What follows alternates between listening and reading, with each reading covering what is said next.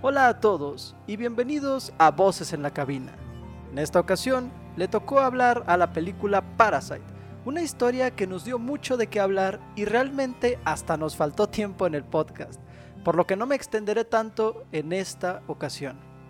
Espero disfruten del podcast y sin más que decir, bienvenido a Voces en la Cabina.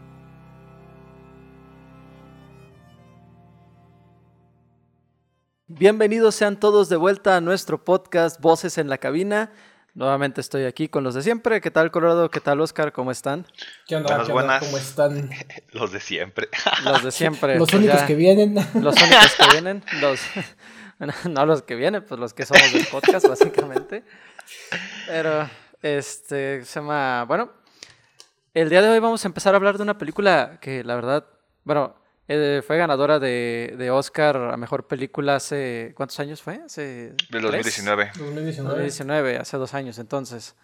Y es la, la poderosísima película de Parasite. Que bueno, este, ¿qué les pareció? Excelente. Excelente. No, este. Fíjate que. Creo, creo que, como todo mundo lo. Bueno, la mayoría de personas lo, lo mencionaron. eh, fue una peli- es una película, güey, que la neta sorprende mucho. Al menos a mí me, sorprendió mucho porque yo no soy mucho de ver cine oriental. Este. Y lo poco que he visto, güey, se me hace- son películas un poquito diferentes a esto. Ajá. Y cuando vi Parasite dije, ah, cabrón, o sea, es un tema muy serio, güey, pero, Sí. o sea, es un tema serio que a la vez tiene como un poquito, ¿cómo se le puede decir? Como... Ah, no sé, no sé cómo se le puede decir, como, no ciencia ficción, como, no sé, algo así, güey. Fantasía. Fantasía tal vez, no, no, no tal cual, no, no, no así como que vuelen, pero está bien hecho, o sea, en el sentido que, que, que lo que pasa, güey, las acciones o, lo que sí, que se que logra pasar, Ajá. este sí, o sea, sí dices, güey, no mames, está, está, no creo que pase así, o bueno, no sé, ¿verdad? Nunca he estado en una situación así, pero sí, está muy, está muy bien hecha, güey, muy bien contada. Sí, está- Y está pues obviamente creo que a mí lo que más me gusta, güey, como en muchos casos, es la fotografía, güey. O sea, que neta, güey, fue de, güey, qué pedo. O sea, está muy Ah, sí, bonita, está, güey. está muy bonita la No fotografía. tiene algo de, no tiene algo fuera de lo común, pero está muy bien hecha. O igual y sí, no sé. Pero tiene está muy Sí, bien no. hecha, güey.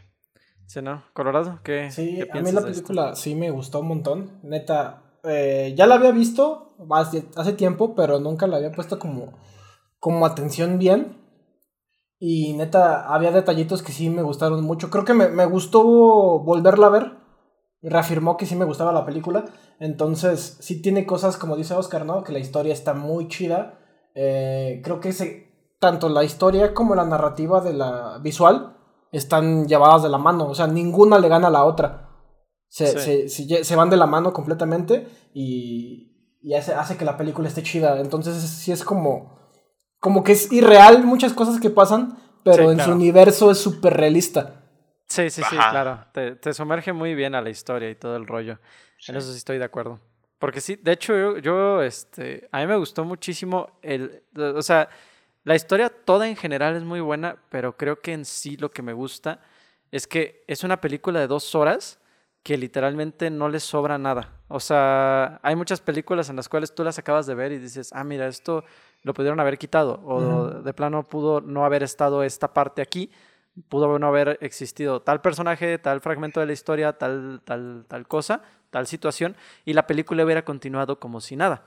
Sí. Pero en esta película, por lo menos yo siento que no fue así. O sea, que realmente toda la historia te va llevando de la mano y todo lo que van poniendo realmente se complementa muy bien con lo que viene. Porque, bueno, por ejemplo, bueno, a mí en ningún momento me aburrió, a eso, a eso voy. O sea, y creo que es lo más importante de una película, ¿no? Que te entretenga el 100% del tiempo. Del tiempo. Y hay muchísimas películas que no logran hacer eso. Y esta película, o sea, por lo menos a mí, me atrapó y me sumergió, o sea, me sumergió en la historia durante un buen rato. Porque, Ujú. de hecho, la vi esta mañana y apenas dije, dije, ok, no tengo tanto tiempo para, para este rollo y no sé qué. Y, ¿cómo se llama? Y dije, a ver si no se me va tan lento, porque yo pensé que se me iba a ver muy lenta. Y se me fue rapidísimo. Y fue como, ¿de qué? O sea, ¿en qué Sí. momento pasó, pasaron las dos horas? Y, ¿no? O sea, bueno, Sí. la verdad a mí me, me gustó muchísimo. Sí, fíjate que, que lo que a mí me late un montón es eh, como que tiene, eh, como que está, bien- o sea, está muy bien contada, entonces tiene la Sí. suficientemente drama, el suficientemente drama, la su- el suficiente suspenso y el humor negro. Sí. o sea, tiene esas tres cosas eh, también estructuradas y también puestas en, en el Bien lugar donde van. Está Bien completamente equilibrada. No tiene Sí, chistes fuera de lugar, no tiene nada de esto. Y fíjate que lo del misterio me gustó mucho. No sé si sintieron que, Sí. que ciertas partes eran como una policíaca. Entonces era como de, güey, ¿en qué momento nos van a atrapar? de hecho, sí, de y hecho, de repente sí, sí, era como claro. de, ah, me estoy riendo de esta cosa. Y así, sí. Ajá. Sí, no, y, y al final, o sea, bueno, al final yo cuando lo estaba viendo sí fue como cuando sale, bueno, no vamos a spoilar tanto, pero, o sea, la, la parte final donde sale el, el viejito con, con el cuchillo sí me quedé así como de, no mames, este cabrón, ¿qué va a hacer, güey? Yo, yo estaba en tensión así como, güey, ¿qué vas a hacer, Güey, cabrón? pero es que lo chido e- es, eso de parte del final, que no quiero pelear, pero el, el señor, güey, nunca te esperas que vaya a hacer eso, güey. O sea, no, como no, no, es, güey. O sea, totalmente es como que, güey, no, o sea, te puedo haber creído otra cosa, güey, pero que hayas hecho eso es como, ¿qué? Sí, no, Porque totalmente. no, no es esa, no, o sea, no te va a entender desde el principio, o sea, no te genera esa como e- e- esa inquietud de que ah este va, ese eh, eh, eh, personaje este puede hacer eso, Puede este hacer tiene eso, esas, esas Sí, claro. esos insti- instintos, güey, pero Claro, no. claro. Y de Entonces, por eso pasa y es como de, oh, pasa eso y este que ¿eh? ¿qué pasó ¿Qué Sí. pasó aquí? Pero Ahí- bueno. ahí, ahí sí queda el, de- el meme de ah su máquina. A su máquina. A su sé. máquina. Sí, bueno. El Pikachu sorprendido. ¿Les parece si empezamos con unos cuantos datos curiosos de esta, de esta increíble película? Dale. Perfecto, a darle, a darle. Muy bien, pues empezamos diciendo que Parásitos es una película surcoreana de drama, suspenso y humor negro del año 2019, dirigida por Bong Joon-ho y protagonizada por Song Kang-ho, Lee Sung-kyun, Cho Yeo-young, Choi Woo-shik y Park So-dam. La película se estrenó el 21 de mayo de 2019 en el Festival de Cannes. Que, sí, cierto. De hecho, esta no. ¿O sí, sí salió en, en cines? ¿O fue Sí. full plataforma? No, sí salió No, en sí, cines. sí salió en cines, güey. Sí, salió Salió en cines, pero también Sí. salió. O sea, bueno, no sé cómo estuvo. ¿Después salió en plataformas digitales o.? Según yo es producida por Netflix, Ajá. pero Ay, no por sé eso está por ahí. qué. Ajá, Sí. pero no sé Ah, por, ok. no, o sea, no sé fu- cómo fue que logró salir en cines y, eh, y al final de cuentas pues es de Netflix, pero Según yo, fue como con una semana de... No me acuerdo fue bien como- si fue estuvo una como, semana una- después. como 15 días, ¿no? Creo. Sí, como 15 días No después, acuerdo, una cosa así. algo- no recuerdo Sí. bien. Sí, Pues- porque normalmente duran creo que, que como 4, 5, 6 semanas, ¿no? Una película Sí. en cartelera, creo. Ah, sí. Ah, sí, que después la quitaron luego, luego, ¿no? Y ahí fue cuando la metieron directamente a Directamente a plataformas digitales. Plataformas, así es. Sí, ¿Qué porque me acuerdo de hecho que varios maestros con los que con, de- con los que estábamos en la universidad, me acuerdo que, que les decía que les pareció Parasite. Me digo, no la vi en el cine, pero pues ya me espero a la siguiente semana, que es cuando la van a meter al- a, la, al- a la la plataforma. plataforma. Y yo dije, ah, pues mira, interesante. Por eso me acuerdo, como que me acordaba que había salido en plataformas por eso, pero sí. Sí. Sí. Bueno. Que vamos a ser sinceros, si no hubiera salido en, en Netflix, mucha gente no lo hubiera visto. Sí, totalmente. La neta. Y no, Sí, se hubiera sí. hablado tanto. Sí y no, güey, porque la neta, yo, si yo por lo que vi y lo que llegué a ver, eh, ver, jaja, este, es de que sí se le dio un poco de revuelo, güey. Ya. Entonces, pero no sé si haya, hay- o sea, si, como dices, si no haya salido en Netflix, no la hayan visto, o sea, Sí, No no, sé. porque, bueno, no sé si sea de una empresa muy conocida. O sea, en plan, si no hubiera sido Netflix, si no hubiera, si hubiera salido como por otro, otro, otra productora, no sé qué tanto revuelo hubiera tenido por lo mismo, ¿no? Porque, o sea, en los cines tú estás acostumbrado a ver ciertas marcas ya, a. Paramount, a Sony, Sí, a sí, sí. este, ¿cómo se llama? El de la Estatua de la Libertad, ¿cómo se llama? Este. Bueno. ay, Esa, que so- eh, Digital Pictures, algo, no me acuerdo cómo se llama. ajá. Y, ¿cómo se llama? O sea, ya estamos acostumbrados como a ver esas marcas y como que pues ya sabemos que es una película comercial, ¿no? Y creo que si no hubiera salido por esa productora Netflix, pues creo que no hubiera, como dice Colorado, no creo que hubiera tenido ese revuelo que tuvo por lo mismo. Porque pues, no sé, o sea, o sea, de hecho es que es, o sea, es una buena película, es muy buena, pues digo, ganó a mejor película. No, no podemos decir que es una mala película. Pero pues, o sea, creo, creo que aún así, este, aunque no hubiera sido de Netflix, creo que sí hubiera seguido ganando, este, ganando las, las que estaban en aquel entonces. Porque, ¿cuáles más estaban? Estaba... No, no, No no sé. me acuerdo cuál estaba. La- pero la- de la su- verdad, sí, no, parece no. que era como película extranjera, ¿no? No, fue película porque es de Netflix. A la mejor película, güey. Sí, Sí, era mejor película. Era mejor película. Sí. Pero no me acuerdo, no, no, no estaba con, no estaba con Jojo Rabbit, no, ¿verdad? Esa fue muchísimo después. Sí, ¿O ¿no? sí? Creo que sí. O sea, ¿Sí fue con Jojo Rabbit? Creo que sí, güey. Creo, si la memoria no me falla, creo que sí estaba con Jojo que- Rabbit. que bueno, a ver, a ver cuándo hablamos de esa, ¿eh? A ver cuándo Ah, hablamos Yo de esa. Rabbit también está muy bueno. Ah, bueno, sí. Ya, sí. Rabbit también hay que hablarla. Sí, claro. Ajá, sí, sí, sí, hay que hablar de esa película que está. Está muy mucho. buena. A mí me encanta. Pero bueno, Sí, no es lo que no es lo que nos incumbe en este momento. Bueno, continuemos. El rodaje de la película comenzó el 18 de mayo de 2018 y finalizó 77 días después, el 19 de septiembre de 2018. Que está bien, ¿no? Para una película, un rodaje de casi 80 días, o sea, no se me hace mal. A mí se me hace mucho a comparación del cine. eh, De acá del cine, ¿cómo se llama? Más comercial, güey. A ver, sí, porque ahí ya hay un, Sí, ya. ya hay un protocolo, ya hay como Sí, de que, claro. ah, mira, están estos planos, tienes estas seguridades, tienes estas cosas. O sea, sí, una película de Marvel, por ejemplo, ya tienes tu protocolo, ya tienes cómo la vas a grabar, entonces no resulta tan difícil en el, en el sentido de que ya tienes tu protocolo, ¿no? Porque en dinero y en técnicas, pues es más complicado de lo que nosotros somos capaces. Sí, claro. Pero pues sí, o sea, en ese sentido lo veo viable, pues, digo, lo veo viable, lo veo normal que se hayan tardado tantos días. O sea, siento que es un, un buen número de, de días para... O sea, se siente que se le dio el tiempo al cuidado de la fotografía y todo con esa cantidad de días, ¿no? O sea, a final de cuentas. Pero bueno. La historia nos presenta a Kim Ki-taek, el patriarca de una familia que vive en condiciones deplorables en la ciudad de Seúl. Los integrantes tienen trabajos precarios y buscando cualquier oportunidad para ahorrarse dinero. Sin embargo, todo cambia cuando uno de los hijos es recomendado para dar clases de inglés en el hogar de los Park, una familia sobrada de riquezas. Tras ganarse la confianza de la señora de la casa, a fin de ir acomodando poco a poco a los integrantes de su familia en las labores domésticas, sin embargo, la situación se saldrá de control a un nivel inimaginable. Que de hecho, o sea, yo, yo iba viendo esa parte y literalmente ahí en la, en la secuencia que es más adelante, donde se van metiendo poco a poco los integrantes de la familia a la, a la casa, ya te das cuenta por qué se llama Parasite. O sea, Sí, parásitos, ajá. o sea, son los parásitos de, de esa casa y está muy chido. O sea, es, es un buen nombre en ese sentido, porque de hecho, pues muchas veces en los nombres de las películas o de canciones o de cortometrajes es este por lo mismo de que es una palabra importante o es un objeto importante lo que, lo que pones en el título, ¿no? En este caso, o sea, es el concepto de lo que es la historia. No, creo que en ningún momento dicen la palabra parásito, que yo Mm, recuerde. No, en ningún No, momento. en lo ningún dicen. momento. Sí, ¿no? No, qué ¿en qué momento? No, no recuerdo precisamente, pero no me acuerdo si menciona algo así como de que. O sea, no le dicen parásitos, pero. Ay, es que no me acuerdo bien, güey. Pero bueno, supongamos que no. Lo tengo que buscar. Pues, tengo que la- la- googlear. lo- a ver si lo averiguamos más adelante. Va que va. Eh, pero bueno, sigamos adelante entonces. Bong Joon-ho tomó sus propias vivencias para desarrollar el guion de Parasites. Cuando era joven, trabajó como maestro particular en la casa de una familia acomodada en Corea del Sur. De allí parte de la trama. En algunas entrevistas, él, mis- él mismo confesó haberse sentido un intruso dentro de esa familia al vivir en un mundo al que no pertenecía. Que ya, ya más adelante quiero, de hecho, hablar algo, algo sobre eso de la pertenencia social. Pero bueno, más adelante lo veremos. Este es el cuarto trabajo juntos del director Bong Joon-ho y el actor Song Kang-ho. Después de El Expreso del Miedo de 2013, El Huésped de 2006 y Memorias de un Asesino 2003. Se dice que Parasite pudo no ver la luz si Song Kang-ho, su protagonista, no, lo tuviese en el reparto.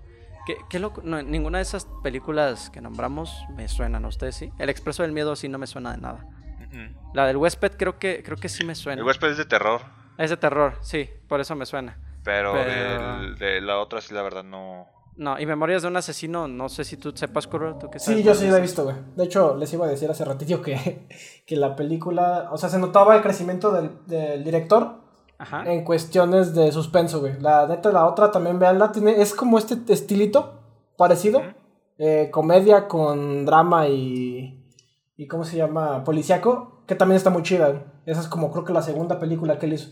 Pero sí, Sí. Está, sí está muy buena, güey. Sí, está muy chida. Ok, va, va para checarla. Muy bien.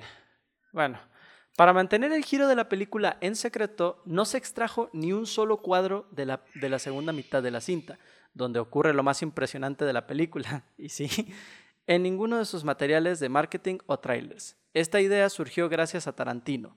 Según reveló Bong Joon-ho, quien se considera muy amigo de Quentin Tarantino, le gustó la idea de apenas ofrecer información de la cinta para que el público se sorprendiera. Lo mismo sucedió con Once Upon a Time in Hollywood. Y no como en, por ejemplo, esto ya es mío, ¿eh? No, por ejemplo, en, en, en la película de Guillermo del Toro de, ¿cómo se llama? Lo, de las últimas que sacó, de The Shape Ah, of Water. lo- lo- donde lo- literalmente el frame de la, de la película, el póster, es el último frame de la película, película. y es como de me estás tocando. en serio. Sí, o sea, hacen bien en no poner las segundas mitades. Sí. ah, Vámonos a Twitter, vámonos a Twitter a funarlo, güey. De una Nah, siento que sí es una mejor ma- manera de marketing el hecho de poner a lo mejor el inicio, a lo mejor poner una, una escena. O sea, por ejemplo, creo que una manera que me gustó mucho de, de que vendieran, por ejemplo, la película de It, hablando de marketing, la It, de It parte 2, La- es que te, te ponen una escena entera, pero es una escena entera que es relevante, pero no es la mejor, ¿sabes? Y eso ya te dice algo, que dices... Solo está sea, Ajá, está me, está, está buena, te introduce en lo que está ocurriendo, pero no te dice a full quién es ese personaje, qué está haciendo ahí, qué está pasando. Entonces es como, vaya, o sea, me dejó con intriga. Ya los demás trailers sí son un poquito, poquito basura, personalmente pienso, pero esa, esa manera de vender, donde no muestras, pero sí, está más chida que, por ejemplo, poner el último frame de tu película. O sea, eso es Literalmente poner la pelea con el villano, güey. Sí, Ese, ese es tu tráiler, güey. de tirarle un putazo. Como King la Kong cara, contra. Godzilla, va, güey.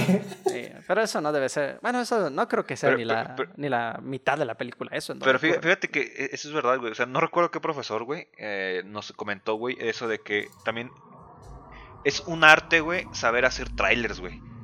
O sea, porque no es como que nada más digas, ah, güey, voy a poner la música y tal escena porque esta me gustó, esta se ve chida. No, güey, o sea, como dices, güey, es, es saber mostrar, pero no mostrar, güey. O sea, es como que Sí, ahí te va, pero no te, la, no te voy a enseñar nada, o sea. Exacto. sí, de hecho. Porque hay muchos trailers, güey, que la película está muy chida y el Sí. tráiler es como de... El trailer está horrible. No, no, no entendí, o sea, no- o sea, literalmente es como que, güey, no te entendí nada. O que el ¿Sabes tráiler está bien chingón. O, al revés, que el tráiler, güey, se vende, güey, es la como la peor. octava maravilla, güey. Sí. Y la película la ves y dices, "Ah", a los 40 minutos ya estás de, ay, Dios. Sí, es- es Suicide Squad. Eso es lo peor, sí. O sea, que Sí, el sí, trailer lo Squad ves es un ejemplo. Creo que es peor, es mejor que tu tráiler esté bien feo, que tu película bien chida o, o- o decente, a que tu película esté, eh, digo, a que tu tráiler esté increíble y tu película esté como que meh, ¿sabes? Por ejemplo, la película de Aladdin, de la de live action, Ah, la ¿nadie se última que sacó, sí, sí, sí. que sí. fue criticadísima por Ah, el sí. tráiler. Ajá. Porque el tráiler, o sea, lo ves y el tráiler es horrible. O sea, yo cuando vi el tráiler sí dije, ¿qué es esta reverenda tontería? Por no decir palabrotas, ¿verdad? Pero, ¿qué es esto? O sea, yo sí me quedé como de, ¿qué rayos estoy viendo? ¿Por qué es tan malo? Y luego ya veo la película y digo, ah, oye, mira, o sea, no, No no, está tan estaba mal. tan mal Ujú. como estaba el tráiler. Ujú. Entonces, bueno, hasta cierto punto eso me hizo verlo como de los mejores live actions que han hecho, que no es Ok. este, tampoco el mejor, pero bueno, continuemos un poquito. Y se defiende. Uno de los directores favoritos de Bong Joon-ho es Alfred Hitchcock, y en Parasite se pueden ver varios guiños hacia sus cintas. Por otra parte, las escaleras de la mansión de los Park es un homenaje a las escaleras de la casa de los Bates. Eso, eso no lo sabía. Eso no lo sabía. Yo tampoco. No, no me acuerdo muy bien de la Ah, de, de la de psicosis, pero, pero sí. Sí, Tengo que volver a verla. Tengo que volver a verla yo también para, para darme Se, ha- cuenta. se de- habla de esa película también en el podcast, ¿eh? Sí, pues, No, de hecho estaría chido, güey, to- tocar las películas de Hitchcock en algún momento, güey. Sí, las películas de Hitchcock tienen Están mucho que dar. buenísimas. Sí. Sí. Pero Bueno. sí, bueno, continúa. La, la película ha sido, había sido pensada como una obra de teatro desde 2013, pero al ver todos los elementos cinematográficos se decidió hacer una película. Fue estrenada una versión en blanco y negro, pero solo fue exhibida en Francia, Los Ángeles y Nueva York. Pues mira tú qué, qué fancies me salieron y qué, ¿cómo se llama? Directores contemporáneos tenemos que sea en Ah. En y blanco y negro. En blanco y negro. Pero en ¿Qué blanco y negro está buena, man. Yo la vi en blanco y negro. ¿Dónde? Eh, la descargué de internet, bro. O sea, sí está bien trabajado el blanco y negro. Es que eso es, eso es lo que, lo que me- les digo que me encanta de la fotografía. No, El no blanco nomás es el filtro, güey. de No nada más es un güey. filtro de nada más lo hago negro y ya. No, o sea, güey, el fotógrafo, güey, se, se mamó. Y el colorista el- también el- Se, se rifó bien cabrón, güey. Porque Ajá. toda la película en blanco y negro, güey, se ve bien chingona, güey. Es otro, es- tiene otro estilo. Pero fíjate que no me. No, o sea, yo no la he visto y no me la imagino, güey. O sea, no. No me la imagino por el contexto que tiene ahorita, güey. O sea, la película. tradicional eh, a color. Ajá, o sea, ya tengo la, la idea de esa. No me la imagino, güey, contando esa historia, güey, pero a blanco y negro. O sea, no sé, güey.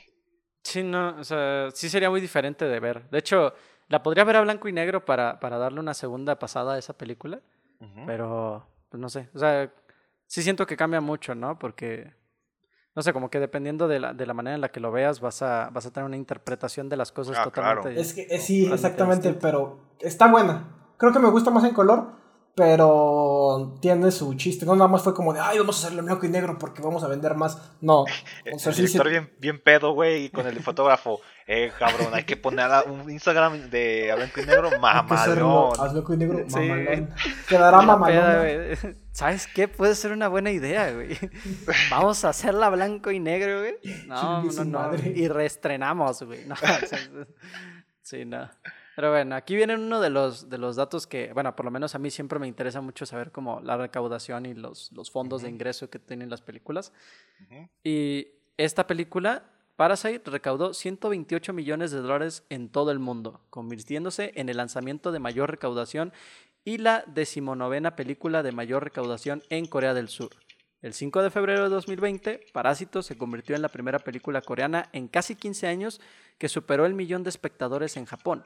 En el Reino Unido rompió el récord para el primer fin de semana de película en un idioma que no es inglés, con un rendimiento de 1.4 millones eh, de... Que, que se usa en euros, ¿no? En, en Inglaterra. En o- Inglaterra, euro, sí. ¿No son las libras? O ¿Son libra. las libras? Son las libras, ¿no? En Son Inglaterra. las libras. Según ok. yo son las libras. Sí, creo, creo que sí son las libras. Bueno, eh, incluyendo avances durante su fin de semana de debut, desde 135 pantallas. La Casa de los Park es un lugar que concentra los puntos medulares de la trama. Este espacio también fue estratégicamente pensado, pensado por Bong Joon-ho. El director la diseñó meticulosamente con el propósito de que formara parte esencial de la película, convirtiéndola hasta cierto punto en un personaje más. Que eso la verdad sí lo sentí yo también. ¿La o sea, casa? Sí, la casa en sí. Ajá. O sea, el hecho de que la casa esté puesta de cierta manera, eh, realmente, o sea, todo, todo está, o sea, sí se siente cuando tú la estás viendo que no es como que agarraron una casa al azar y dijeron, ah, mira, esta jala. O sea, se ve que Sí, eh, el, el literalmente- director le dijo, le dijo a la ya, oigan, este, ¿no tienen casas de Infonavit aquí? y él, no, maestro, le quedó mal. Le quedó mal. Sí, no. Sí, no, o sea, que sí se, sí se ponen totalmente así a decir, ¿sabes qué, güey?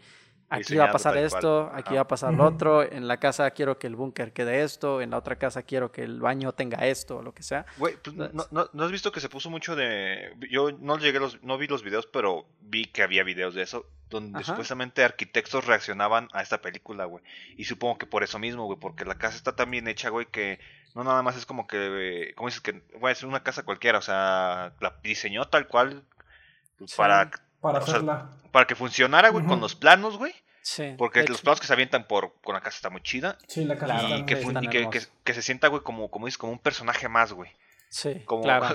como la, ¿cómo se llama esa película animada de terror, güey? Monster House, güey. Monster Que ahí sí House. Monster House. Ya, Ah, ya sí, nada más le, claro. le faltó a esa casa, güey, que se parara y se fuera corriendo. fuera güey. corriendo. No mames, güey. Pinches asesinos culeros, güey. Sí, no, Sí. pero sí. Pero sí, sí, totalmente Casi- razón en eso, ¿eh? Sí, casi puedes sentir que tiene vida propia la, la casa por el simple hecho. O sea, en cada escena que ves, sí, sí dices, ok, esto está bastante bien planeado en ese sentido. O sea, porque muchas veces, bueno, personas bajo presupuesto hablaremos, ¿no? Como nosotros, que Nosotros. de repente tenemos que utilizar, o sea, que dices, ¿sabes qué? Quiero una casa de dos pisos con unos dos baños y los cuartos me gustaría que estuvieran, ¿sabes? Vamos a buscar algo así. Y de repente dices, ¿sabes qué, güey? Tengo una casa con un baño y un cuarto. ¿Te sirve? Y no tiene Y sin cocina. paredes, es como güey. de, ajá, y es como de, güey, o sea, no, Sin paredes. Es, es es el, presupuesto te lleva a un es- lado, güey. esa es la diferencia, güey. Que ellos, su- eh, ellos eh, nosotros nos acoplamos, güey. Y ellos hacen que se acoplen, Que se acoplen Sí. Nosotros, a los nosotros planos y acoplamos a lo que tenemos, güey, lo que podemos conseguir. Claro. Y ellos es de que, güey, ¿sabes qué? Pues yo tengo el presupuesto para que se acople a mí, güey. Entonces, Fíjate, pues, está y- chido. Sí, y fíjate, de hecho el siguiente dato me, da un poco de gracia. El director no había dimensionado la cantidad de agua que requería para su filme, pero no quiso escatimar porque le parecía una parte esencial en la historia. Al respecto, el cineasta comenta, en esta lluvia fue donde nos esforzamos y nos preparamos más porque es una escena muy significativa de la película. El agua fluye de arriba hacia abajo. La escena en la que Jessica está en el baño cuando se está inundando su casa. Nunca al Ah, revés. culero, Entonces yo quería mostrar que esas cosas de la pobreza y la riqueza es algo más bien inevitable. No se puede subir tan fácil, por ello la forma en que fluye el arroyo de lluvia. No mames. Güey, cabrón, no, pues sí me imagino, güey. Cuánto, Sí. pinche lluvia, o sea, cuánta agua No, fue pues ve, ves la inundación, güey. Pues sí, dices, sí. güey, o sea. Es Es una alberca, es güey. agua, es, más, güey. es más de una alberca, güey.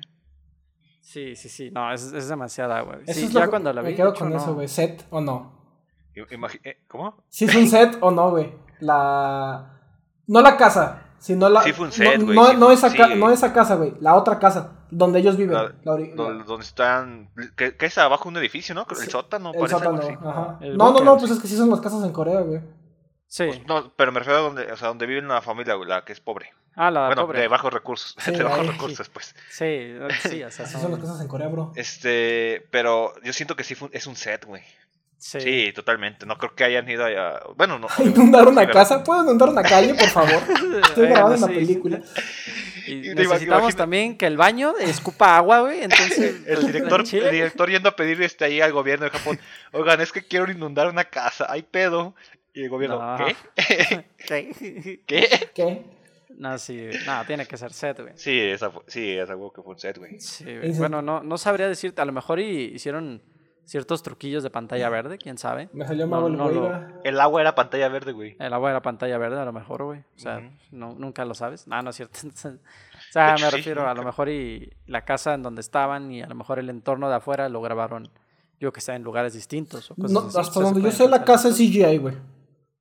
La casa La CGI. Sí. ¿Cuál? La, la, La de los La pobres. casa de ellos, güey, la grande. La de los ricos. la- la de, de ricos? Sí, Sí. a- algo así me olía, porque sí, sí se siente, o sea, esa parte de la inundación sí se ve muy real y tú te lo crees y dices, verga, güey, qué cabrón, güey, que estos güeyes en, en, en tan profundo momento, güey, pues se les inunda la casa y todo el pedo, güey, que, que va con parte de la narrativa que maneja el director. Pero sí dices, güey, como que cuando te pones a pensarlo bien, sí dices, ok, aquí hay algo raro, como que no, hay algo que no me cuadra como del todo, ¿sabes? No sé, o sea, como que dije, yo cuando sí vi todas esas olas de agua, sí dije, a lo mejor sí lo pudieron haber dividido en dos, ¿sabes? En dos, en dos lugares distintos y, y, y no está mal, a final de cuentas, es No, una está muy bien hecho, Está, está perfecto, si te queda bien. De hecho, pues, ni adelante. siquiera te das cuenta, güey. Yo, yo Eh, hasta sí. que, que leí Yo no me que, di cuenta, te digo. que la casa era en CGI, güey. O sea, que la casa Ajá. por afuera. Y que había otra casa abajo de ahí porque lo único que querían era la vista.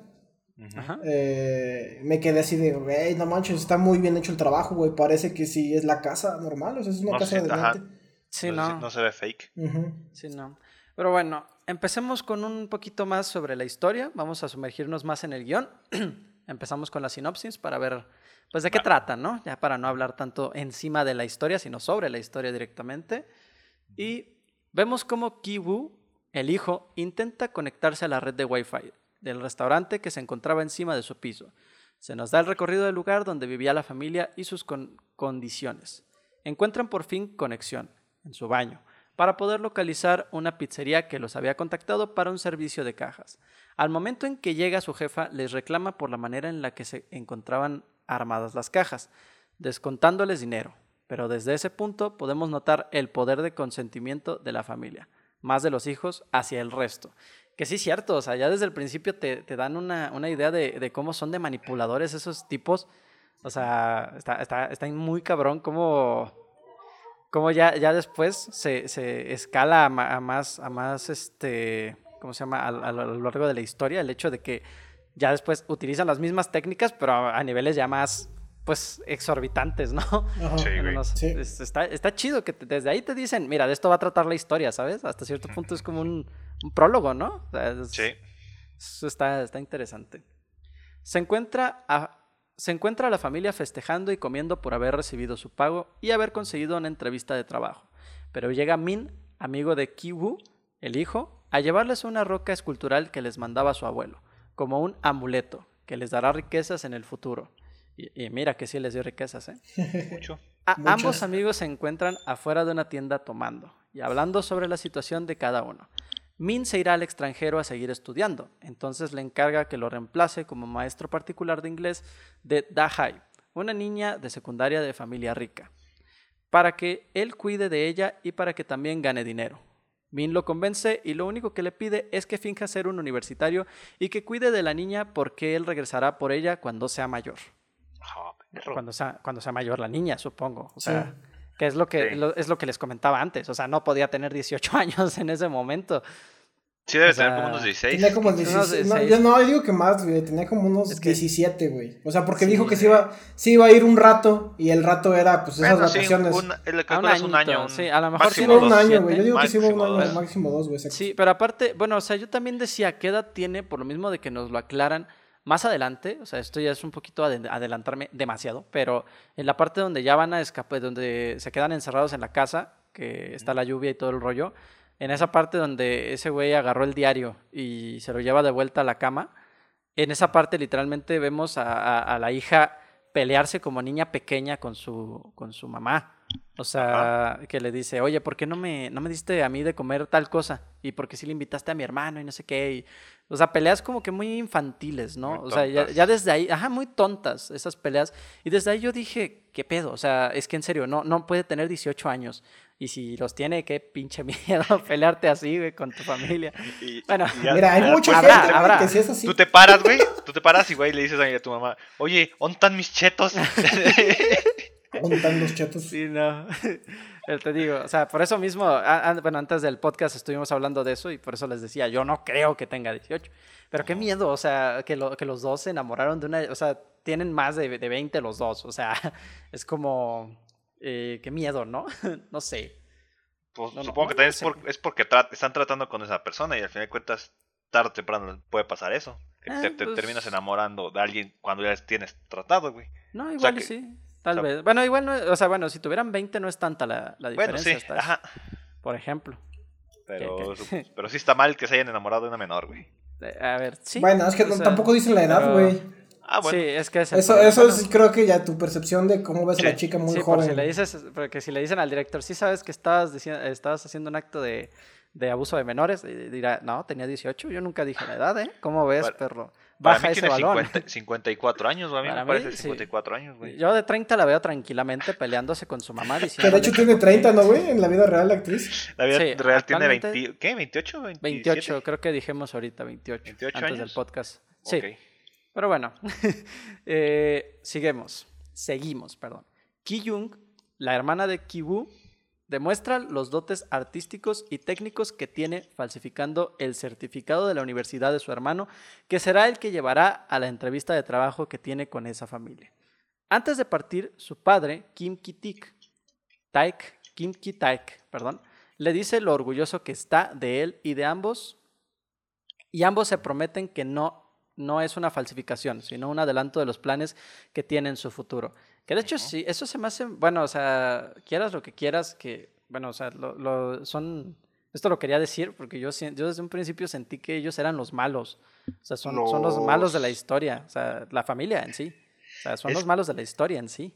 Es que son, son los malos, güey, porque se aprovechan, Ajá, exacto. pero también, o sea, ¿tú qué harías, güey, bajo las cir- circunstancias que se encuentran ellos, güey? Es Porque que literalmente ellos, ellos se encuentran en, en la pobreza, pobreza extrema, Sí, güey. Sí. sí, pero a ver, obligar a despedir a, por ejemplo, una persona, eso es lo que me cayó más mal.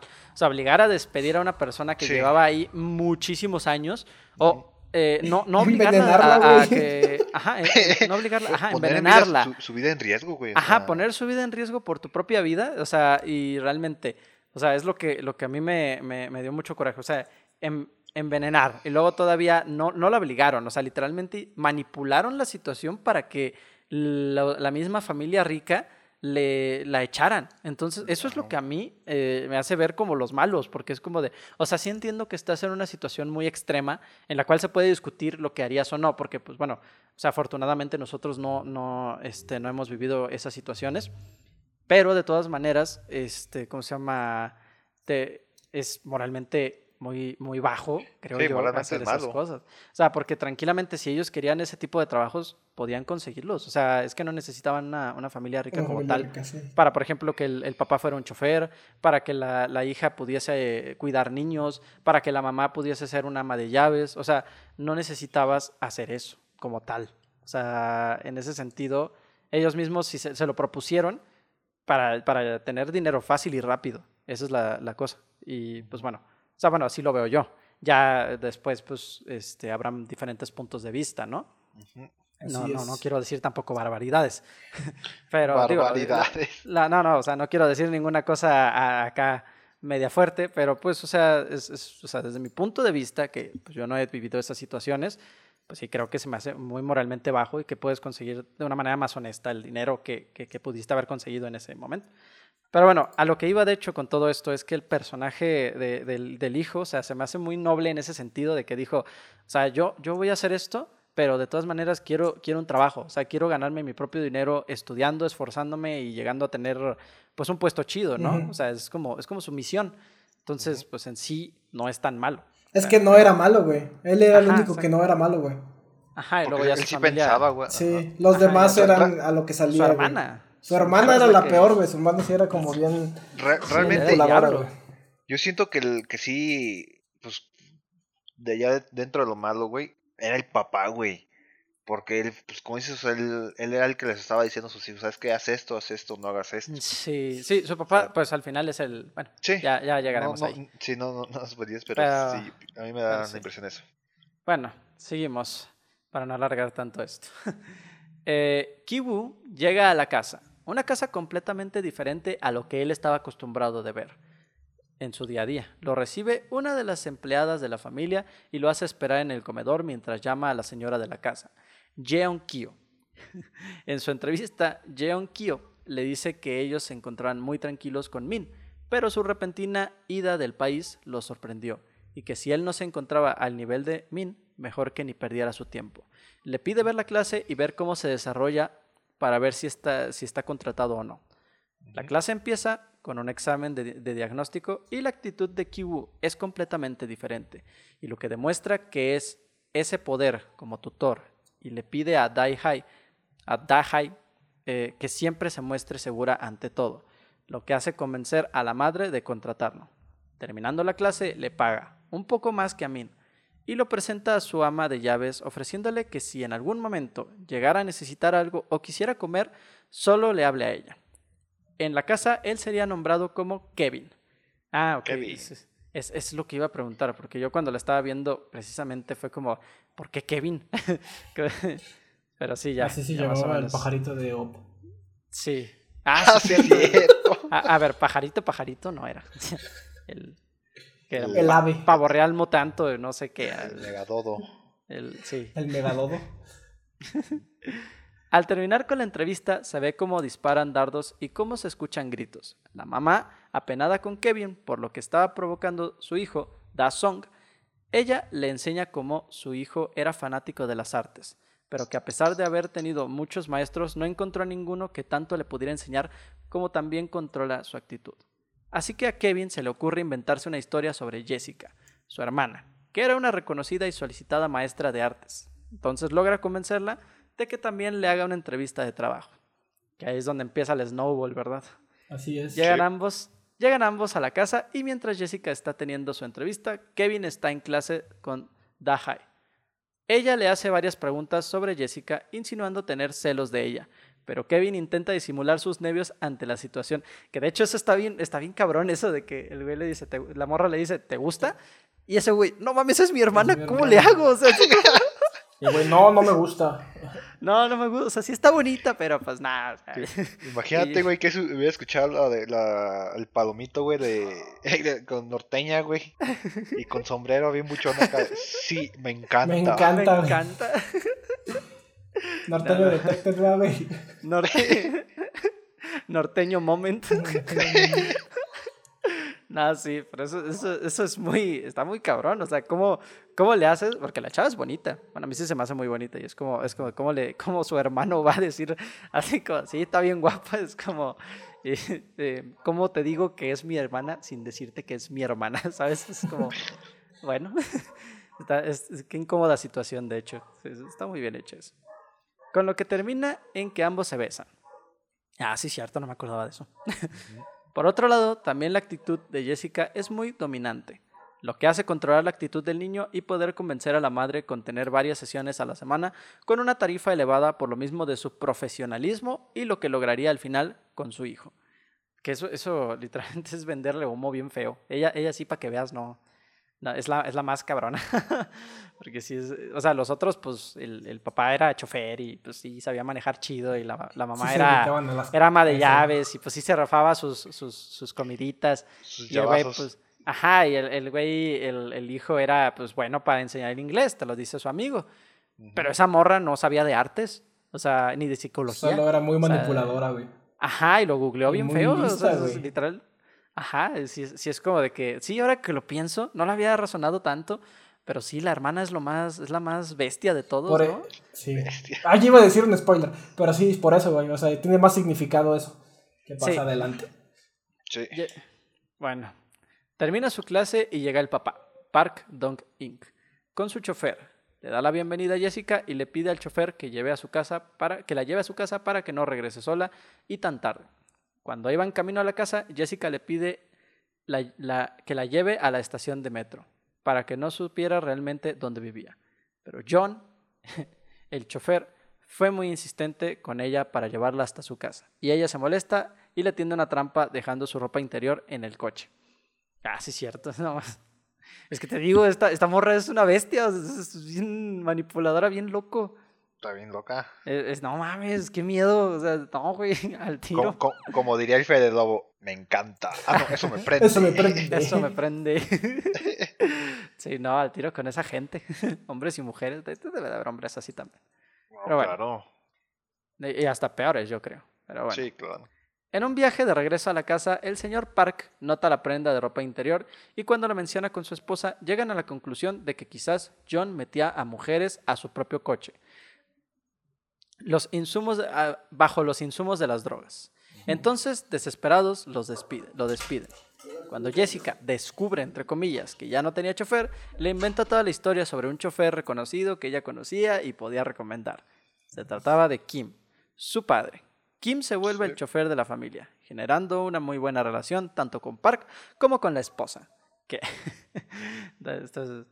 Bueno, pues, pues, creo que es más fácil aprender a manejar de lo que parece. Porque pues el vato decía que ni, ni siquiera sabía, ¿no? Porque hay una escena donde literalmente está ahí como que agarrando el carro. Ajá. Pero está, Y aprendi- no, está aprendiendo en unos videojuegos, creo, ¿no? güey? No, no, no, no, No, fue a los carros. a o fue una venta Ah, de coches. Está, está aprendiendo coches, cómo sí. funcionan los Mercedes, Sí, güey. sí, Sí, cierto. es Mercedes, ¿no? Sí. Sí, está Sí, viendo cómo Mercedes. funcionan por adentro, porque su hijo le está diciendo, mira, aquí Sí, en la sí, cierto. pantalla es para mover el- la temperatura y el aire y el todo eso. sí. Sí, sí, sí. Sí, ya me Sí. acordé, me acordé.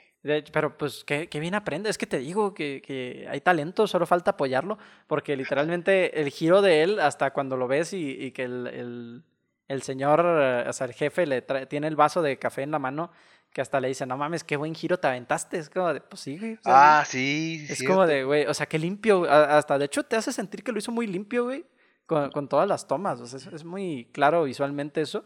Y, y es como, güey, o sea, literalmente de no saber manejar a hacer eso. O sea, eres muy hábil. Pero, pero ¿no? también ahí, ahí implica lo, lo que te decía hace rato de la ciencia ficción. no, ¿Cómo se le puede decir? Fantasía. De la fantasía. Ajá. De que, güey, realmente, o sea. Sí, hay gente que sí es, muy buena que sabe manejar, güey, pero también creo yo que es con la experiencia, güey. O sea, la experiencia Sí, es base claro. de todo, güey. Y si, y si tú Ah, claro. llegas y agarras. Si tú llegas y agarras algo por primera vez, es como que, güey, obviamente, pues no creo que te salga tan bien como puedes esperar. Pero Sí, sí, no. es- esos son, digo, los pequeños como partes, güey, que dices que esto ya es un poco fantasía, pero igualmente te la crees, güey. Pues, o sea, no te, no te hace, no te brinca, güey. Sí, no. Y es lo Sí, chido. no. Sí, porque de hecho no, no, no me brincó en ese momento. o sea, solo pensé, no mames, o sea, qué bueno es entonces. Y se va a aprender bien rápido. Sí. Bueno, ya todos dentro de esa familia, nada más faltaba el lugar de la mamá, Chung Suk. ¿Y a quién reemplazaría a ella? A la trabajadora de confianza de ellos, la que llevaba años en esa casa, la que sabía toda la dinámica familiar y cada rincón de la casa. La ama de llaves, la ama de llaves. Así que Kevin, gracias a Da- Dahai, descubre que ella es alérgica a los duraznos. Entonces Kevin y Jessica plantean todo para poder lograr sacarla de la casa. Con todo y guion, plantean la situación de que ella tiene tuberculosis activa, pero realmente tenía alergia a los duraznos. A los duraznos. Y la avienta No, un polvito de durazno, güey. Pobrecita. Así te voy a hacer con las no, manzanas. doctor, manzanas, tendré gripa. tendré gripa. No, es cáncer terminal. O sea, casi, casi le, le, le, le aumentan un chorro a la pobrecilla, ¿sabes? No mames, pobrecita. Que te digo, es, es que es la que más sufre. Bueno, entre comillas, ya más adelante, pero hasta ahorita es la que sí- más sí sufre. sufre, güey. Sí, Ah. pues eso literalmente es atentar contra tu vida.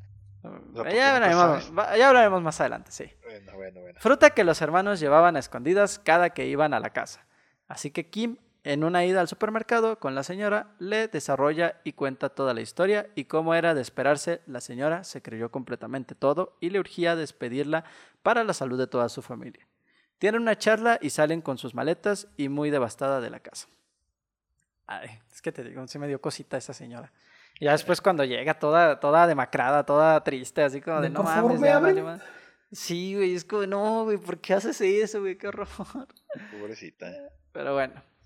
De regreso del trabajo, el señor Park le cuenta sobre la situación a Kim y que le preocupaba que ahora sin su trabajadora la casa fuera a ser un desastre y sin nadie que les cocine y les limpie, entonces, entonces Kim le da la solución, entre comillas, una empresa privada donde ofrecen todos los servicios que le faltaban.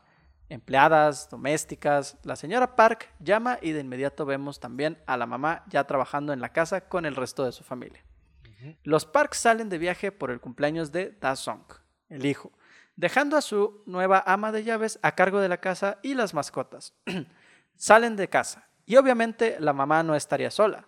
Deja entrar a toda su familia para que disfruten de los placeres de la casa mientras la familia estaba de viaje. Imagínate así, que te dejen una casa de esas.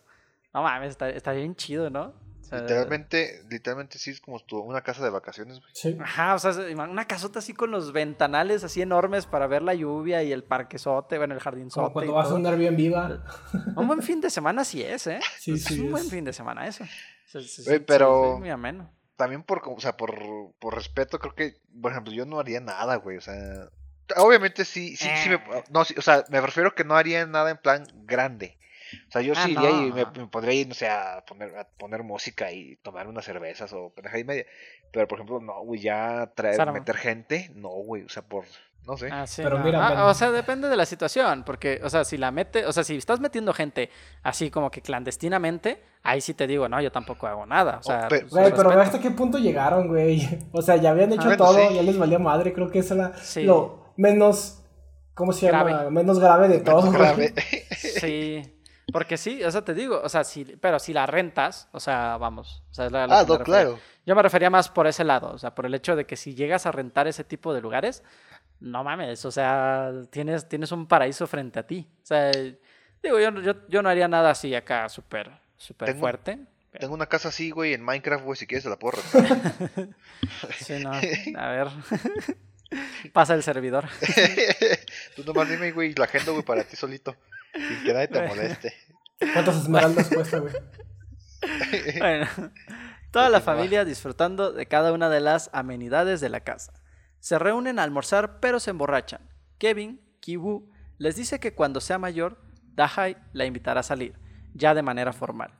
Esto, bueno, aquí no lo dice, pero ya igual, igual que los planes del otro vato, ¿no? O sea, Ya se la, le y le, le- Es que- ¿cómo se llama? Juguito de chale, le Ah, está pedaleando la la bicicleta, a su amigo. güey. A- ver, pues no, desde el o principio, sea- güey. El güey le dice: No, pero- Oye, vato, por favor, güey. eh, O sea, quiero que cuides Cuídame a esta morra". güey, porque los otros güeyes son bien pinches mamones. Trácalas. Trácalas. Y mira, Y mira, le salió Sí. bien chapulín el compa. nah, a ver, no, yo no lo considero chapulineada porque el vato lo dice.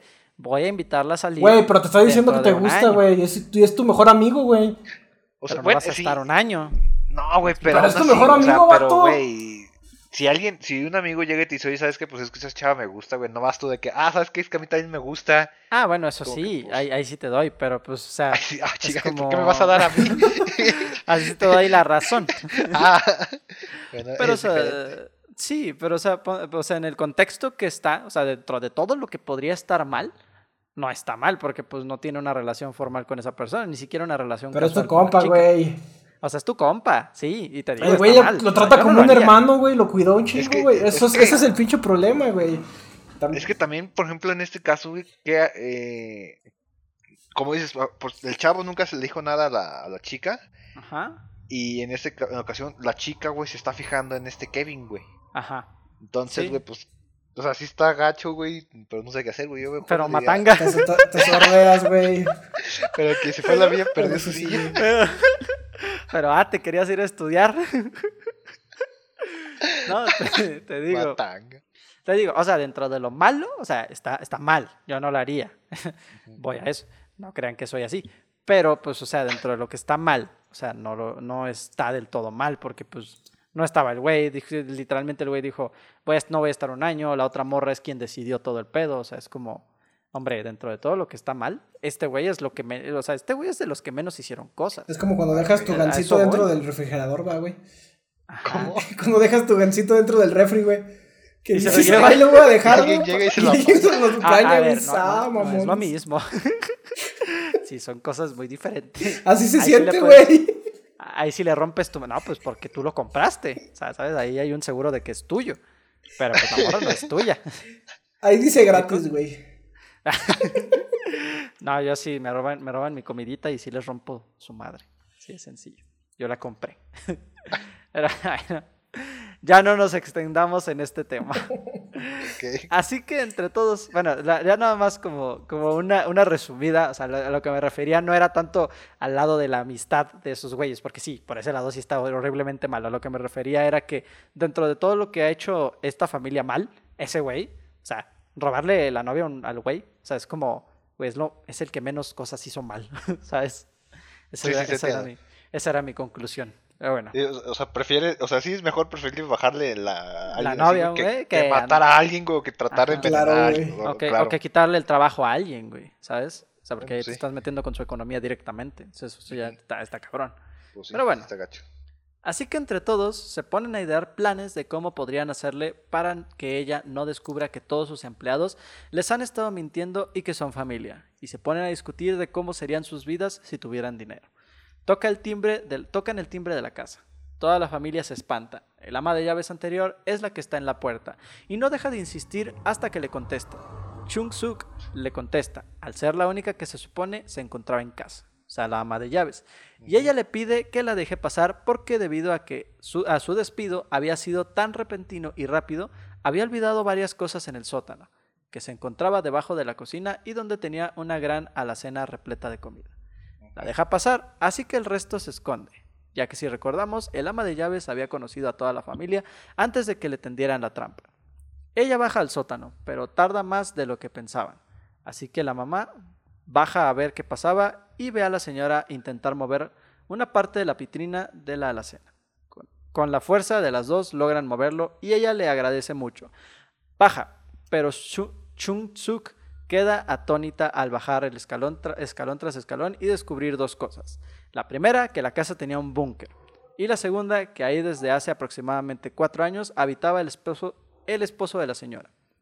Chung Suk la amenaza con llamarle a la policía, pero ella le ruega que no lo haga, que a cambio le daría cada mes cierta cantidad de dinero para poder que ella bajara a alimentarlo. Para esto, el resto de la familia también bajaron al búnker para ver qué estaba sucediendo y escucharon toda la historia que contó la señora. Pese a las súplicas, ella sigue amenazando con denunciarlos, pero el señor Kim se resbala haciendo caer a los tres.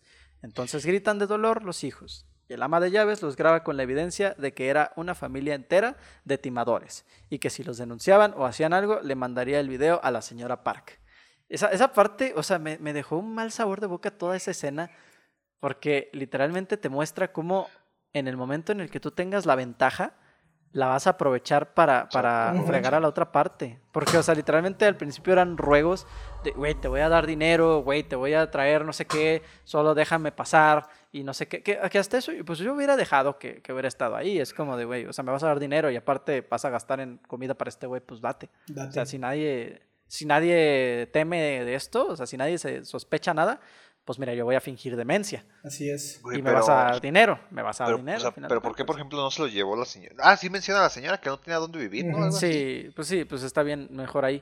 Y o sea, en el momento en el que se dio cuenta de que ella tenía la ventaja, dijo, no mames, o sea, yo ya me los chingué, güey, y ellos son los que me tienen que dar dinero ahora, casi, casi.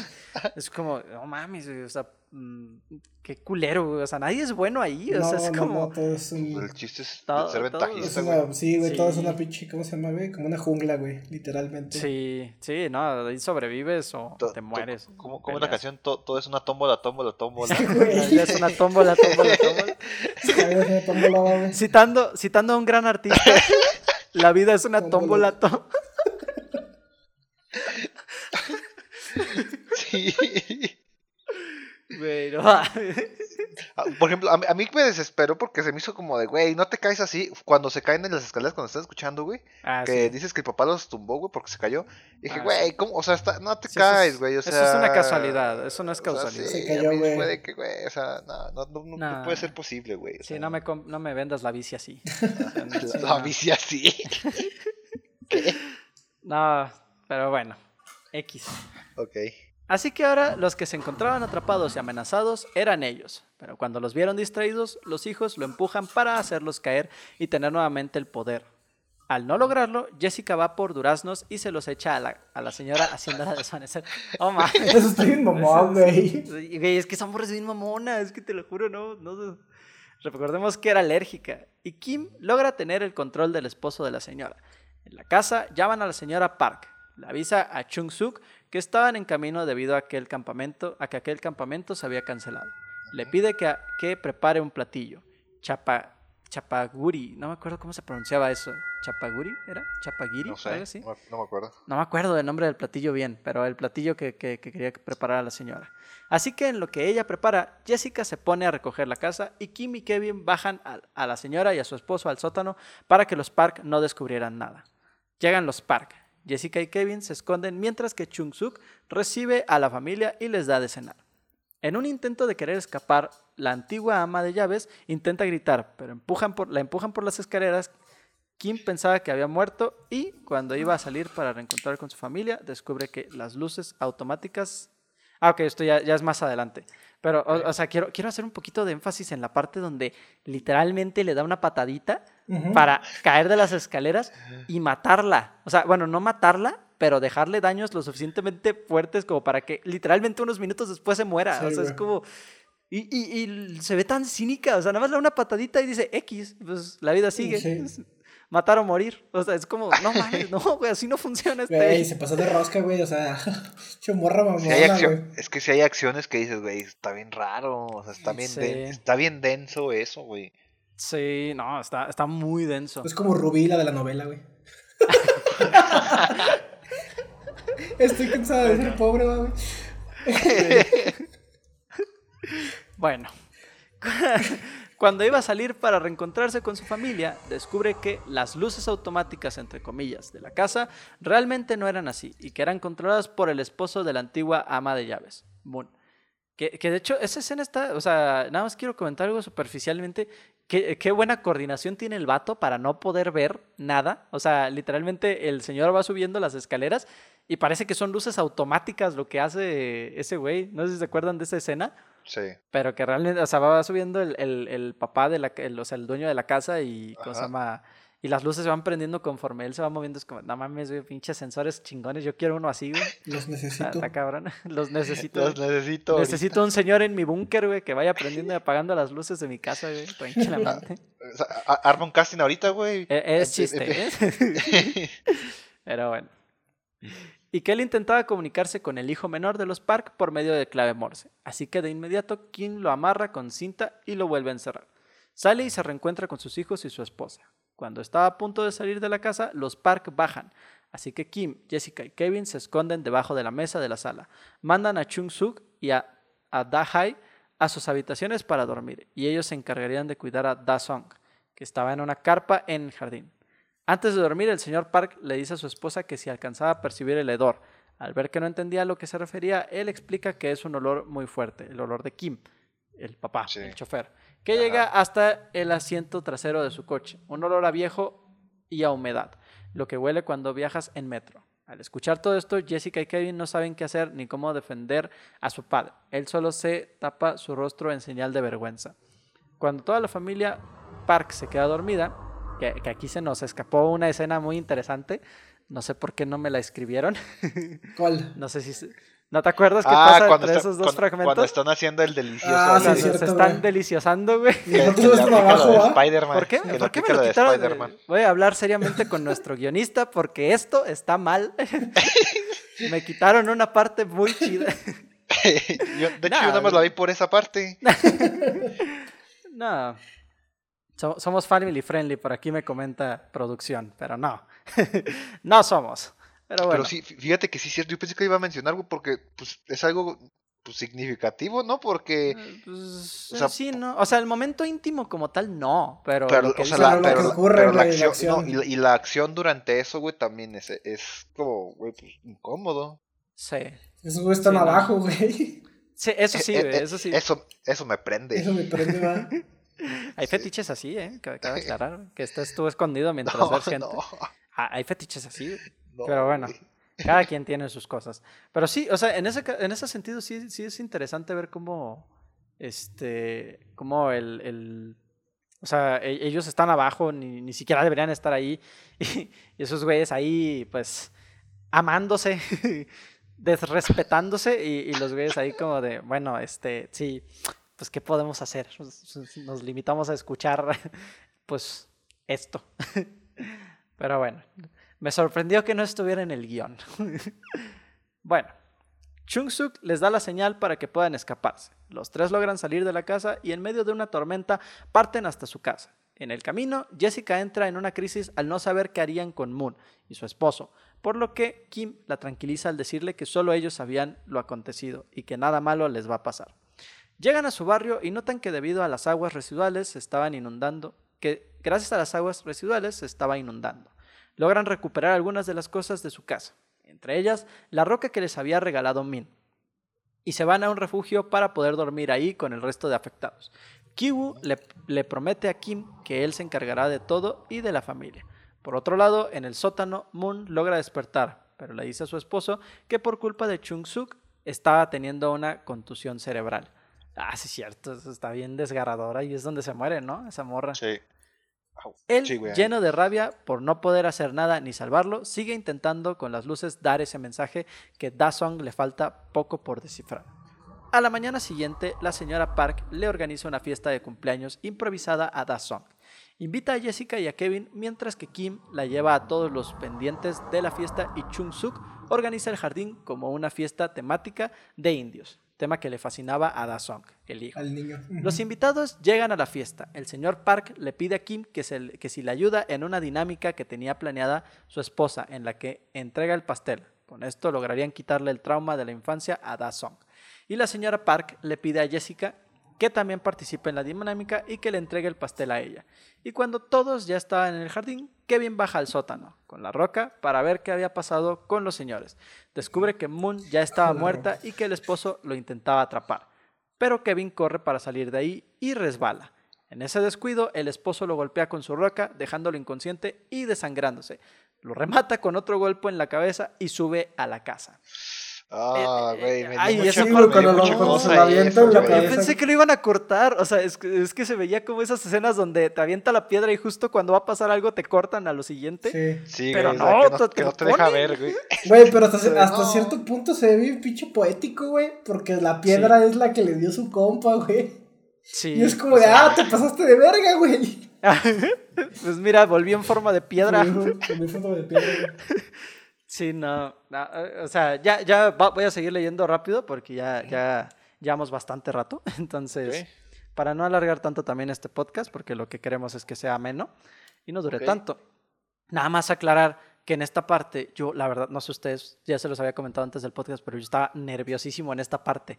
Fue como de, güey, este güey le dio un piedrazo en la cara a este, a este- al, al personaje principal. O sea, es como, ¿y ahora qué va a pasar? O sea, ya me mataste uno, ¿me vas a matar a todos o qué? Y ya lo ves agarrando el cuchillo. Bueno, vamos, vamos a seguir leyendo para, No, para poder. Da, Da Song se desmaya del susto y Kim y el señor Park notan lo acontecido, así que le piden a Kim que los lleve de urgencia al hospital. Pero él se queda apoyado a Jessica, así que le piden que lance las llaves del coche, pero caen debajo del atacante, el esposo, Chung Suk. Lo apuñala hasta matarlo, mientras que los invitados salen corriendo de la casa, incluso Dahai con Kiwu, ella encarga- eh, cargándolo para salvarlo antes de que muriera desangrado. Cuando el señor Park movió el cuerpo del esposo del ama de llaves, nota nuevamente el hedor penetrante, por lo que hace un gesto tapándose la nariz, recoge las llaves y se da media vuelta y camina para llevar a su hijo y esposa al hospital. Pero Kim, al ver esto, al ver el gesto y recordar lo que había dicho de su olor, toma el cuchillo y lo apuñala, causando que la señora Park también se desmayara y su esposa e hija quedaran muy sorprendidas. Kim sale huyendo de la casa. Despierta Kibu en el hospital y empieza a narrar lo que estaba sucediendo. Lo interrogaron los detectives, pero tras haber tenido una operación de cerebro y al momento de despertar, obviamente no razonaba muy bien y solo se reía. Fue a juicio junto con su madre para recibir sentencia de invasión a propiedad privada y más cargos. Tuvieron la suerte de salir en libertad condicional e incluso al ver a Ki Jung en su urna en los nichos del panteón siguió riéndose. O sea, bueno, yo lo, yo lo que entendí es que como que, bueno, o sea, psicológicamente eso es como que sufrió el trauma, ¿no? O sea, sufrió un trauma y por eso se ríen, ¿no? Después de una operación cerebral y todo el desmadre, pues, o sea, acordarse de eso simplemente le causa risa involuntaria por lo mismo de que fue un trauma muy cabrón, ¿no? O sea, es lo que yo entendí. O, también fue de esas veces, güey, cuando no asimilas las cosas, que no sabes cómo reaccionar, güey. Por ejemplo, muchas personas, güey, cuando se asustan, güey, en vez de asustarse, güey, se ríen. O por, ejemplo aquí, o por ejemplo a mí me pasa, güey, que en vez de, con las inyecciones, güey, a mí me dan mucha risa, güey. Con el dolor, ¿no? Sí, sí. Ajá, en vez de que diga, ah, no me duele o, me arde, o sea, yo me río mucho, güey. Pero es por los nervios, güey. Entonces imagino que acá el chavo, güey, también le pasó algo similar, güey. Que por, o sea, es como, literalmente es algo bien raro, güey. Es como, es como platicamos el otro día con lo que le, ahorita estás así, güey, no sé, estamos normales, como sin nada. Y de repente le mañana, güey, puta, ya resulta que pasó esto, pasó tal cosa fuerte y es como que, güey, ¿qué pasó? o sea, Sí, sí, sí. Ni siquiera te. Un potazo de un día a otro. Ajá, sí, no, no, no puedes como. No asimilas, güey. No te cae el 20, como dicen. Entonces creo que fue más que nada eso el por qué se ríe. sí. yo. Sí, no, viéndolo. Pues sí, a final de cuentas, un trauma que él dijo, verga, o sea. No, pues es que también le chingaron la chompa. sí, Literal, güey, eso se lo, aventaron una piedra, güey. Y sí. Pero fíjate que lo, lo, más bestia de todo, bueno, tengo, ahora que leo el guion, tengo tres preguntas que haré más adelantito, pero, o sea, lo primero que me quiero preguntar es, digo, lo, lo, primero que quiero decir es, o sea, casi casi que es justicia lo que se hizo de, de haber, de que matar, la única persona que murió de, lo, de toda la familia fue la que hizo como que los actos más bestias, ¿no? O sea, los actos más fuertes, fue la, fue la, la hija. O sea, entonces, pues fue la única que murió. No sé si eso tendrá un significado más que el, que el director haya dicho o que realmente narrativamente nos quiera decir algo más que eso. Todos nos sentimos aliviados cuando la mataron, sí o no, raza.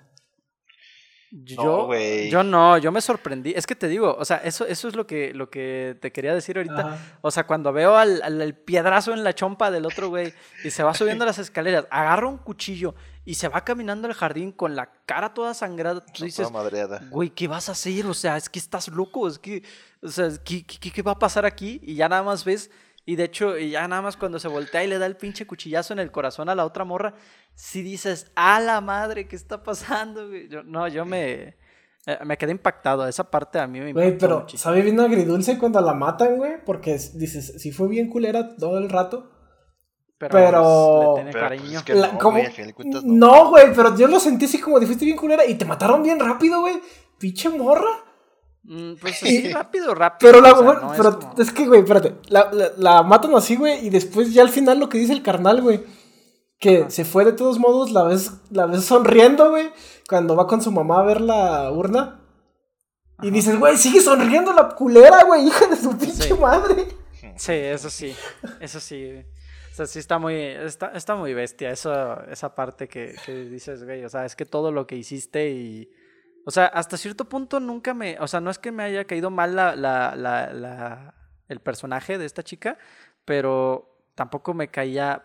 O sea, no me caía ni bien ni mal. pero sí. Era muy bestia. O sea, no era X. O sea, como que tenía sentimientos muy cabrones porque decía, güey, la, la ves borracha y dices, güey, me está cayendo más mal pero es que es un personaje que, que, que, necesitas ver, güey, ¿sabes? Como que es un personaje que por su misma manera de ser, necesitas seguir viéndolo en la historia para que te funcione, ¿no? O sea, es como, verga. Es, es, parte fundamental, güey. Sí, pues es, la que lleva todo, güey. Sí, güey, o sea, va de la mano con todos los demás, güey. Y que se la lleve la chingada a ella nada más, y es muy poético hasta cierto punto. Más poético hubiera sido que le tiraran el pedradazo a ella en la chompa. pero, pero no fue así. No, eso, eso fue por ser chapulín, güey. Sí. Y de hecho, ahí me, me faltaron, me, me, faltaron explicaciones. O sea, la, la, primera pregunta que tengo es: ¿qué fue de la, del, del, niño? O sea, ya ves que tenían que llevarlo al hospital porque se estaba convulsionando otra vez, igual que te contaban. ¿Qué, qué, qué pasó con ese niño? O sea, acaban de matar a tu papá. Y, y también al, o sea, y al, por parte de la chava, o sea, tu esposo, lo acabas de ver morir. ¿qué vas a hacer? O sea, ¿vas a salvar a tu hijo o vas a, o vas a quedarte a ver que si puedes salvar a tu marido? ¿Qué vas a hacer? Esposo. Ajá. O sea, digo, a lo mejor es un dilema, es un dilema muy fuerte y ¿qué habrá pasado, no? O sea, ¿habrán sobrevivido alguno de los dos? O los dos se murieron, se los cargó la verga. Ay, Y, güey. por- no, sí, güey, pues, o sea, Pero, pero al niño le dio antes de que lo mataron, ¿verdad? De que mataron a la morra, va, güey. ¿Cómo? sí. ¿Cómo? ¿Cómo? Al niño le dio la, le dio el ataque antes de que La- mataran a ah, la el morra. ataque de convulsión sí antes de catar. Sí, Ajá. él no vio todo el desmadre, va. No. No, él solo, él solo se convulsionó cuando vio morir a, a la chica y se acabó. O sea, es- Ajá. todo lo que vio, de güey. ahí se ya. Ajá. Y la, las- la segunda pregunta que tengo y más importante, que fue de la morra? O sea, de la, de la chica con la que estaba quedando este güey, o sea, la hija de los ricos. Pues imagino que ya ah, se quedó traumada, güey, por, por lo de su papá, güey.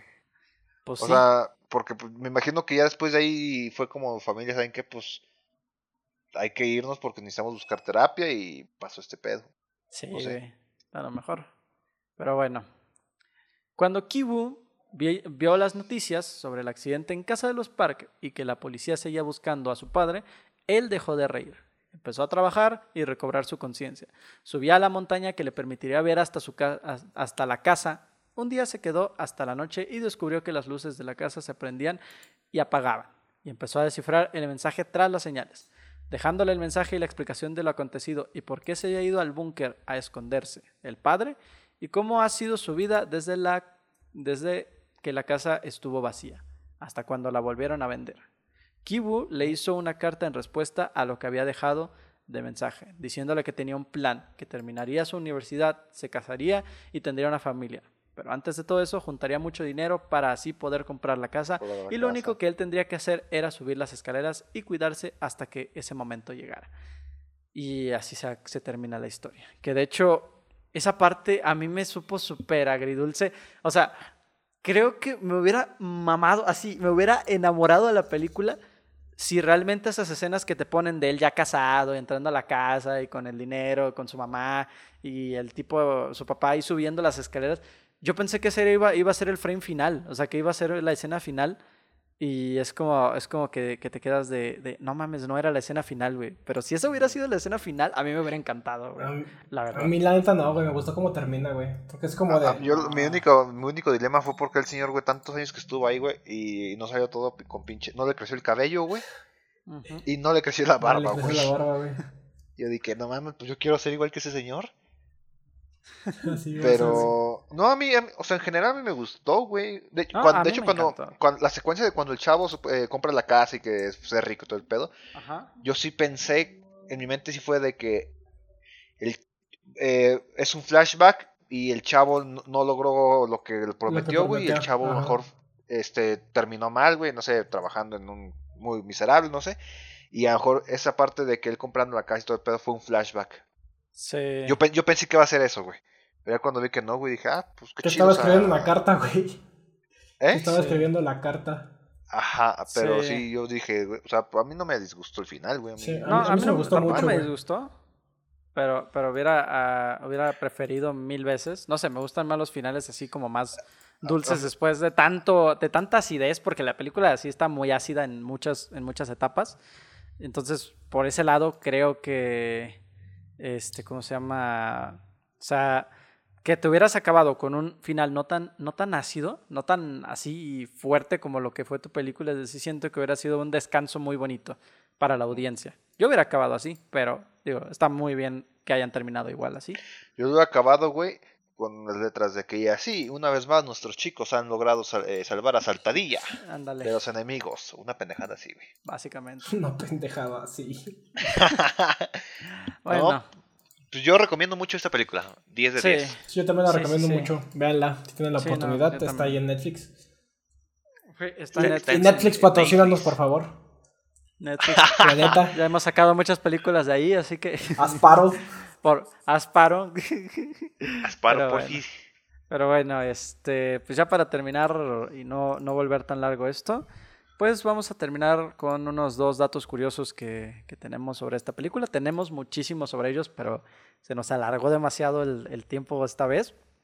Entonces vamos a decir unos cuantos, eh, ¿cómo se llama? Datos curiosos de esta película para terminar, unas cuantas conclusiones muy, muy resumiditas y pues eh, terminaría nuestro séptimo podcast. ¿No? Séptimo Sep- po- podcast, sí. Ok. Bueno. Eh, bueno. Empecemos Sí, con cierto, que güey. HBO... Séptimo podcast. Ya tan rápido, Sí. Verlo. Bueno, HBO está preparando una serie limitada de la aclamada película surcoreana Parasite, que contaría entre sus responsables con su director Bong Joon-ho y el cineasta Adam McKay. Aunque todavía no hay un acuerdo definitivo, HBO está negociando con los dos realizadores para que retomen la que ha sido una de las grandes sensaciones cinematográficas de 2019. Bong Joon-ho señaló que la serie abordará historias que ocurren dentro de la secuencia de la película. Además, se ha mencionado a Mark Ruffalo como posible protagonista de la serie. No mames. ¿Qué? Órale. ¿Qué? No, no, no, no me la sabía. Qué loco. Pero bueno, no creo que. O sea, entonces sería como un spin-off, ¿no? Serían spin-offs. De la película, sí. la- Eh, no me llama tanto la atención eso. A mí- No sé. O sea, si es que una mismo creador, güey. y si ya lo tenía pensado así, creo que está Ah, bien. bueno, sí, sí. Pero si ya es que porque. Si la quieren sacar de donde güey, quieran. creo que es el mismo problema. No. ¿Qué? Y bueno, ya para concluir, les pregunto, ¿cómo dos familias de clases tan opuestas pudieron converger en una película? El director ha explicado que esto se debe a la educación. Esta fue la única alternativa convincente para que el personaje entrara a trabajar a la casa como profesor, a una situación que podría ser aceptada en la actual Corea del Sur sin perder veracidad. A la verga, no mames. Qué loco. Está cabrón. Pero, ¿cómo se Pues sí, supongo que sí. va, Sí, de parte. hecho, de hecho es algo que quería comentar y de hecho no viene en el guion, eh, se me fue la onda totalmente. Había otra escena que no pusieron, aparte de la que exijo, este, ¿cómo se llama? Que era la de la que escena donde, exijo. Donde el chico, donde el chico está con, o sea, este, el hijo de los, de los, de los pobres, este, Kevin, está con la, con la chica, con la hija de los ricos, este, y ¿cómo se llama? Se están besando y en esa escena... Cuarto, sí. En esa escena, se- esa escena se me hace, que, que es por lo que me pregunto por qué no lo habremos puesto en el guion, porque se me hace súper relevante hablar de el hecho de el diálogo que tiene con ella, que le dice, oye, te veo muy ocupado, te veo muy, este, pues muy, muy, pues muy indiferente, ¿no? Y el güey dice, no, y dice, sí, lo estás haciendo ahorita, y le dice, y, y se queda viendo y dice, y le pregunta, ¿neta crees que encajo aquí? O sea, ¿neta crees que encajo en, Ah, esta sí, clase es social?" cierto. Y creo que es un comentario muy relevante, güey, para toda la historia, porque realmente nos muestra tanto la pureza de este güey, o sea, porque este güey es, no, o sea, literalmente fue influido por su familia. No es de- malo, güey. Ajá, güey, pero no es malo.